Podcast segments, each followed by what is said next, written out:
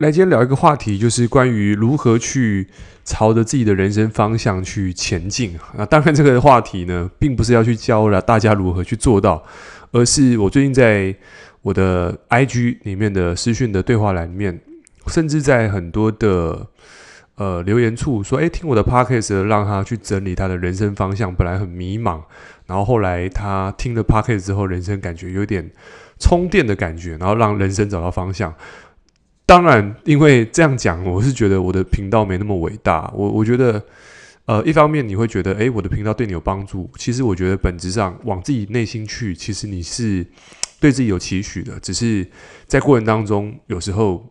呃，正面的话语可能比较少听到。OK，我可能解读是这样子，所以你听到诶有一个人讲一些呃正面的正向的东西，你会觉得诶，这唤醒你本来想变得更好这件事情。好，所以这个地方不是我的频道起的作用，而是你，我认为是本质上你是一个本来就想更好的人。好，那接着聊这话题，其实也不是教大家去做，而是我应该想跟大家分享，是说应该不要朝着你所认为的那个方向去前进。好，为什么？因为其实我发现很多人会说，呃，我想要成为谁？可是你会发现说，你想成为谁这件事情是，你有一个概念，你有一个框架，你认为要变这样。比如说，我小时候想当医生，可是你发现我长大当里长，你就不开心。这个是我在在不管在咨询学生也好，还是在跟我的伙伴聊天，我发现其实有有时候快乐它其实是是是很简单的，就是。快乐它其实是没有条件的。那其实快乐的方法有很多，每个人快乐的原因不一样。你会看到有钱人的快乐可以是很浮夸的，但是你你会说，诶，其实有些快乐是很简单的。所以你你其实会发现，快乐的条件跟方式很多。但是我们先讲一下，如果我们给他太多的框架跟跟一些这种。枝微末节的东西，就是哎，我的快乐，我应该要这样才叫快乐。比如说，我今天咨询一个学生，我举个最简单的案例，他说他想要让自己变成瘦一点，他想要更健康。我说那瘦的定义是什么？他说他想瘦瘦成纸片人。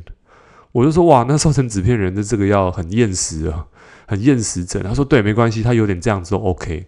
所以你知道这个是他的快乐，我不能说这对与错，因为他大脑相信这件事情快乐，所以你就发现。他大部分时间是怎么样？不快乐，因为他达不到这样的状态，因为他体重还过重，他想成为纸片人，这就是为什么他会痛苦的原因。那他是一个医生，他后来在吃，不是后来，他现在在吃一些忧郁症，还有一些焦虑的药。那其实我并不是心理医生，我也不是这个学派，但是我发现其实很多人在在在在选择一件事情上面。或者说，我想成为这件事情，我想获得到这个东西，但是我得不到的时候，你就会发现一件事情，他的注意力开始就是很，就是不能讲注意，他就是他非常的会去很想去得到这东西，但是得不到的时候，你那个内在的无力感、跟无助、跟胸闷的感觉、无力感出来之后，就觉得很焦虑，这个地方就让人家感觉到不舒服。你知道，人在焦虑的时候，其实很难做出什么太正确的决定。就像你今天肚子饿的时候，你走到便利商店，你买的食物不会太好，一定都是你当下所需要的。所以，如果说你现在你是一个不被爱的人，或你不爱自己的人，那么你经历到另一段恋情，你的可能性很多也是会遇到渣男的，因为你给自己的选择就是我只是要有个爱我的人就可以了，可是你就变成是你的选项就变得很模糊，所以千万不要在一段。这种失落的时候去谈一段感情，因为你会遇到不对的人，所以你也不要在肚子饿的时候去走到便利商店，因为你一定会拿到不对的东西。所以一个人，你不要在一个状态不好的时候去做任何的决定。好，所以我们今天要扯远，我们再把它拉回来，就是说，我今天想特别讲，就是说，我们不要特别想去成为谁，而是去接受，当如果你不是成为那个人的时候，你还是一样可以让自己开开心。这件事情我也还在练习，因为这不是一个。容易的事情，我我必须坦白讲，就是说，虽然我们在录制我们自己的 podcast，我们在录制这种下班创业、个人成长，可是不代表我们不会遇到生命当中的逆境，还是会有哦，可能家庭的哦互动的、亲子的，而其实都会有，只是说纠结不会那么久，会难过会，但是不会那么久，而且会调整、会调试、会看到、会找到自己的情绪。就就就这样而已。可是我们在接受情绪或者是面对问题当下的那个第一的第一性的那个那个情绪还是会有。所以其实唯一的差别就是因为个人成长学习，让我们这个情绪停留的时间没那么长，仅此而已。所以，但是有很多人就会停陷入在那个情绪很久，甚至有些人还会去剖析。哦，这个情绪的味道是什么？好，为什么这个情绪会发生？就不用再解释。就像你踩到大便，你不用再解释这大便为什么它的它的粘性那么强啊？它为什么味道这么的独特？你就不用再研究粪便。所以我发现很多人其实，在遇到一些鸟事或者是一些不如意的事情，你会一直探究说：诶，为什么我没成为这样的人？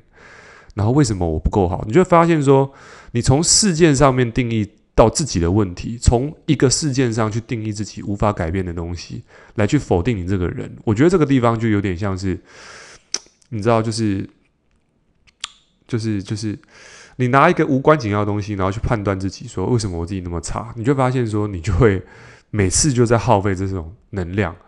那其实你会发现，我在 Podcast 常讲，就是说关于这种能量状态这种东西，其实我我自己的认为是，当你的运势跟状态能量好的时候。其实你会发现，有些事情是你不需要做就能够解决得了。我今天还在观察一件事情，就是说，为什么我的手机常常看到一一一一这个数字？那我就觉得奇怪，我就觉得 就是蛮长，就是看到手机，我在用手机的时候，哎，刚好上面我只要注意到数字的时候，就是十一点十一分，就很容易看到，非常容易，就觉得最近很长。那后来发现说，哎。原来一一一是天使的讯息，他想要就是告诉你什么什么类似这种比较正面的啊，就是你传递什么正面讯息。那当然我，你你说我信不信这个？你说他是，我相信是。你说他是魔鬼的声音，我也觉得哦，也有可能是。所以你知道这个一一一的意义是什么？这意义就是端看我去查 Google 的时候谁说了什么，但是我怎么解读这件事情，就是。如果我觉得它是正面的语言，它代表呃这个正能量，它是代表好运，lucky number。那如果我看到这件事情，我感觉好，那我就选择相信它是好的，而我不会。但如果我今天觉得，哎，有人说这个是不吉利什么的，那这个地方，如果我相信这件事情，它就变成是我的信念，就是我以后看到一一这个数字的时候，它就。触动了，它就是吹，就是触动了我对于这一天天的这一天的情绪啊，一一一啊，我今天带赛我不好，所以我就会有一个先入为主的信念，因为信念决定想法，决定行动，决定结果嘛。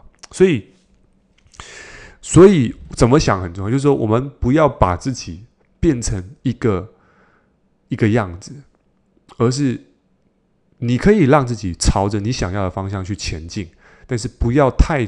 纠结于我一定要，sorry，我一定要怎么样？OK，你的弹性要大一点点，这就是一个人他不开心的原因，就是每一件事情你要他完整的呈现在你面前，不偏不倚的，就是那个样子，多一点都不行。就像我刚刚举到一个例子，我的一个客户，我一个学员在咨询，他说他想要瘦到变纸片人，这个例子，那你就等于说瘦下来就好了。你还要给自己这么多的框框列列，痛苦很真的就很痛苦。OK，所以我认为，就像孔子说的“君子不器”，不要让自己变成一个容器。就是你今天是什么样子，你可以变成，不要变成那个样子，你就有各种可能性。就像布鲁斯利李小龙说：“你可以是水，水可以变成一个样子，它又可以无形，它又可以去变成任何，它又很柔软。”但是他又可以以柔克刚，你就发现说，他用这个哲学就很高段，就是水可以变成任何的样子，但它也可以不是个样子。哦，这就是我认为这是一个最高境界境界。所以我觉得，有时候在生活当中，有些哲学的东西，你不见得要去理解。哦，当初哎，为什么君子不器这件事情？他当初的时空背景，孔子为什么会这样讲？不用再纠结，就是哎，有一个人讲出这样的话。